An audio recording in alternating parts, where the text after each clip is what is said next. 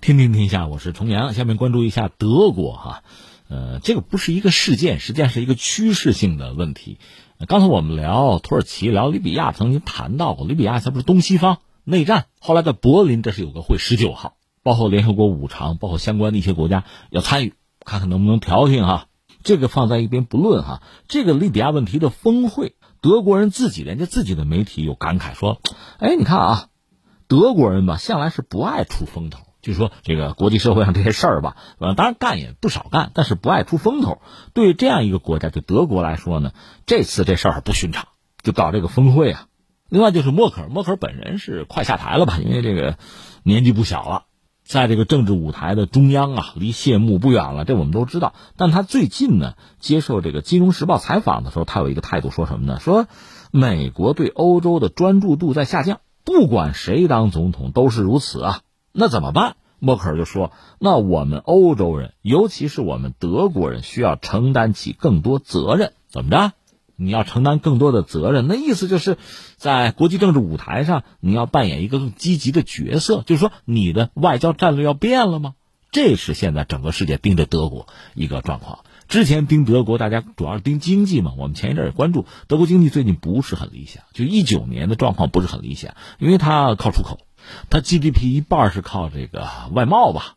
问题是特朗普一上台，到处打贸易战，真正打贸易战打架的国家损失也未必没有吧。但是德国这算躺枪的呀，因为全球贸易状况不理想了。最逗的是法国，法国这个贸易不行，外贸不行，但正因为不行，份额小。所以受伤小，德国因为行，现在受伤比较大。这是他啊，把这放在一边。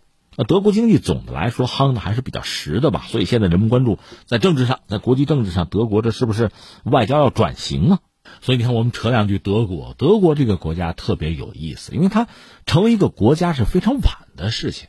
嗯，一八七零年，当时普鲁士打败了法国。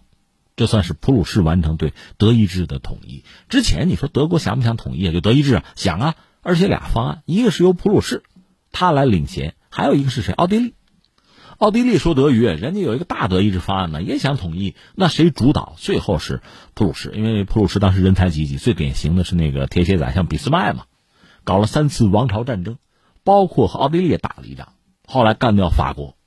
完成了国家的统一，但是普鲁士本身它是有军国主义传统的，所以这个国家统一之后，又赶上了这个第二次工业革命，他就急需所谓阳光下的地盘，因为这个国家真正诞生啊，就是德国诞生的时候，这个世界上殖民地吧，就是有点好的地儿都被人家抢了，比如英法，所以他急需新的啊阳光下的地盘，争来争去，最后就是第一次大战了，帝国主义战争嘛，这属于春秋无义战。但你知道，第一次大战德国打败了，战场实际上是在法国。对德国人来讲，德国军队不过是从法国撤回到德国本土。据说军容严整啊，群众夹道欢迎啊，没有打败仗的意思啊。所以也有人说，这是被威尔逊，就美国总统，不是搞了一个什么十四点和平方案什么给忽悠了。到希特勒上台的时候，也一直在骂，说有背后捅刀子的，把我们给骗了。本来我们没输。而当时英国、法国对德国是比较苛刻的，就是那个凡尔赛合约呀，最终其实是导致希特勒上台复仇啊。一次大战等于按了个暂停键，就歇了二十年，接着干，这就是二战。到二战结束，德国是彻底被打败了。打败了之后，就我们这么说吧，正好一九四五年，差不多二十世纪前半截、后半截，德国几乎是俩德国。前面那德国就是军国主义的，后边这个呢是一个比较和平的一个国度。当年就是二战结束以后啊。盟国呀，包括美国、苏联啊，都想把德国彻底的给削弱掉。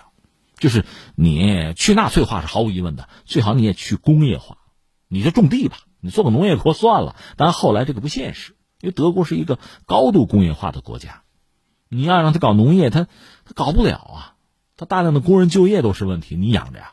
另外就是冷战。德国作为一个和苏联真正打过仗、交过手的国家，对北约、对西方至关重要。这是德国当时的状况，而且德国是被一分为二的，东德、西德加入不同的阵营。那当时东德是在东方阵营嘛，面目相对比较模糊啊，更多的是这个苏联打头阵。而西德呢，那段历史给人印象比较深刻的一个是什么呢？经济发展很快，再一个就是清算纳粹的罪行，包括他们那个总理布兰特在华沙。那犹太人纪念碑面前，咔嚓往那一跪，就类似这样的事情。另外就是赎罪赔款，一度啊，就是他对以色列的这个态度。以色列和阿拉伯人打仗，德国是宁可遭到阿拉伯人就是石油输出国组织啊石油禁运，他也是支持以色列。谁让自己当年干了坏事呢？犹太人买武器肯定是要打折要便宜。另外呢，就是以色列的对外政策，德国几乎是一度啊无原则的支持，所以后来也很尴尬。你说巴勒斯坦人这个问题，那以色列人、犹太人咄咄逼人，你说你支持谁？这德国也很尴尬。外交政策就这样啊。当然，德国人也并非是完全没脑子，人家有人家自己的盘算。一个是在大的这个国际事务之中，基本上不愿意出头。另外呢，你说涉及到国家的统一，人家是愿意努力的，愿意推动的，尤其是西德吧。就在冷战期间，他是愿意和苏联打交道，包括和东德做生意，就是和东方集团、东方阵营啊就没有断联系，这是德国干的事情。后来苏联逐渐示威，到最后不就解体吗？在那段时间，西德算是抓住了这个时机，完成了和东德的统一。所以你看，他当时的对外政策目标是很明确的，围绕这个中心任务也是做了很多工作。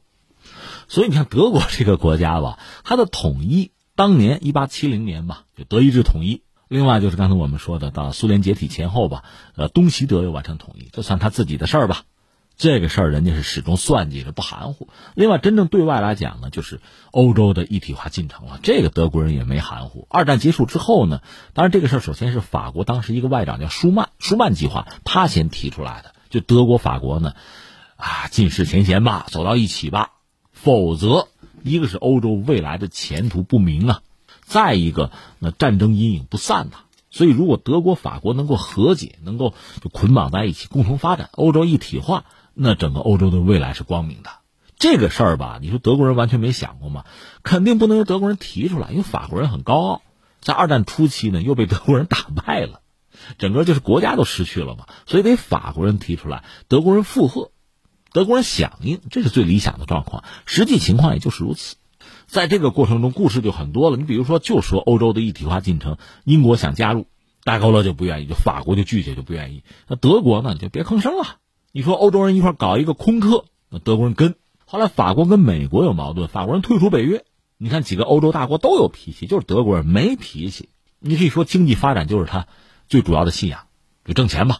那涉及到他的这个国家战略、外交政策，你看啊，我们说德国完成统一，苏联也解体了，正是这个时候，那德国会怎么样？基本上延续的是西德的这套东西吧，外交政策吧，加入西方嘛。虽然国家实力强大了，他两德统一，那自然是实力强大，但是总的来说，还是我们加个引号，还是个温良恭俭让的角色吧。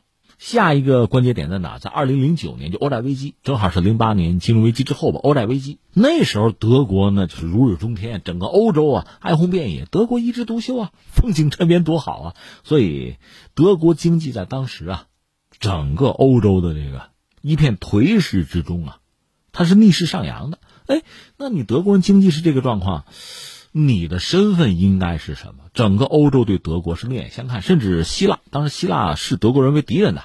你就是一头大象啊！你想咋地，对吧？已经到这个状况。后来呢，这个问题怎么就解决？英国脱欧，那就成了一个大家关注的焦点。德国这个事儿，这个身份问题吧，好像就逐渐的就模糊了。但这个问题存在，只不过到今天，这个问题转变成以下这么几个问题：一个是德国经济现在出了问题了，就是你原来的那个经济发展的模式是不是走到尽头了？马克龙可能似乎评价过类似的话，他说的可能啊。就是你德国经济增长的模式可能到了尽头，那就德国经济一直以来高歌猛进的神话可能也冲击或者破裂吧，到了这么一个状况。再就是欧洲一体化也到了一个瓶颈期。一方面呢，你看英国要脱欧；另一方面呢，就马克龙确实是咄咄逼人啊。法国俨然就是欧洲的领袖啊，他一枝独秀了，他经常有先机牵手了。德国怎么办？说到底，英国脱欧之前，德法是个轴心。对英国是一种克制吧，那是主要矛盾。那人家英国走了，那你德法之间这个关系怎么处？欧洲向何处去？整个欧盟的权力结构是不是要重新梳理、重新设计？再一个还涉及到和美国的关系，德法现在捆在一起，其实和美国的关系并不是很协调。相对来说，默克尔因为老政治家嘛，说话是比较婉约的。那马克龙年轻气盛，对美国、对北约、对西方。乃至对其他国家，比如对中国，这个态度关系怎么拿捏？他们双方的这个意见分歧、这个矛盾，也许会随着默克尔的离去而进入一个新的阶段，因为他快退休了。另外，你知道，在整个欧盟的这个管理结构里，他的学生就德国人可不少。另外，在德国国内，他的这个继承者、接班人，一个是会不会延续他的战略、他的政策？就算延续，在态度上是不是也会和他一样？这就很难讲了。你年轻继承，我还 年轻继承的，对吧？所以现在德国又到了一个十字路口。那这次呢，我们知道在柏林开的这个利比亚的峰会吧，似乎给人一种感觉，就是德国愿意在这些国际政治的一些具体的议题上啊，扮演一个比较重要的角色。和以前相比，似乎就是更加积极和主动的参与，施加更大的影响力。那我们看到的，或者说大家关注的就是这个。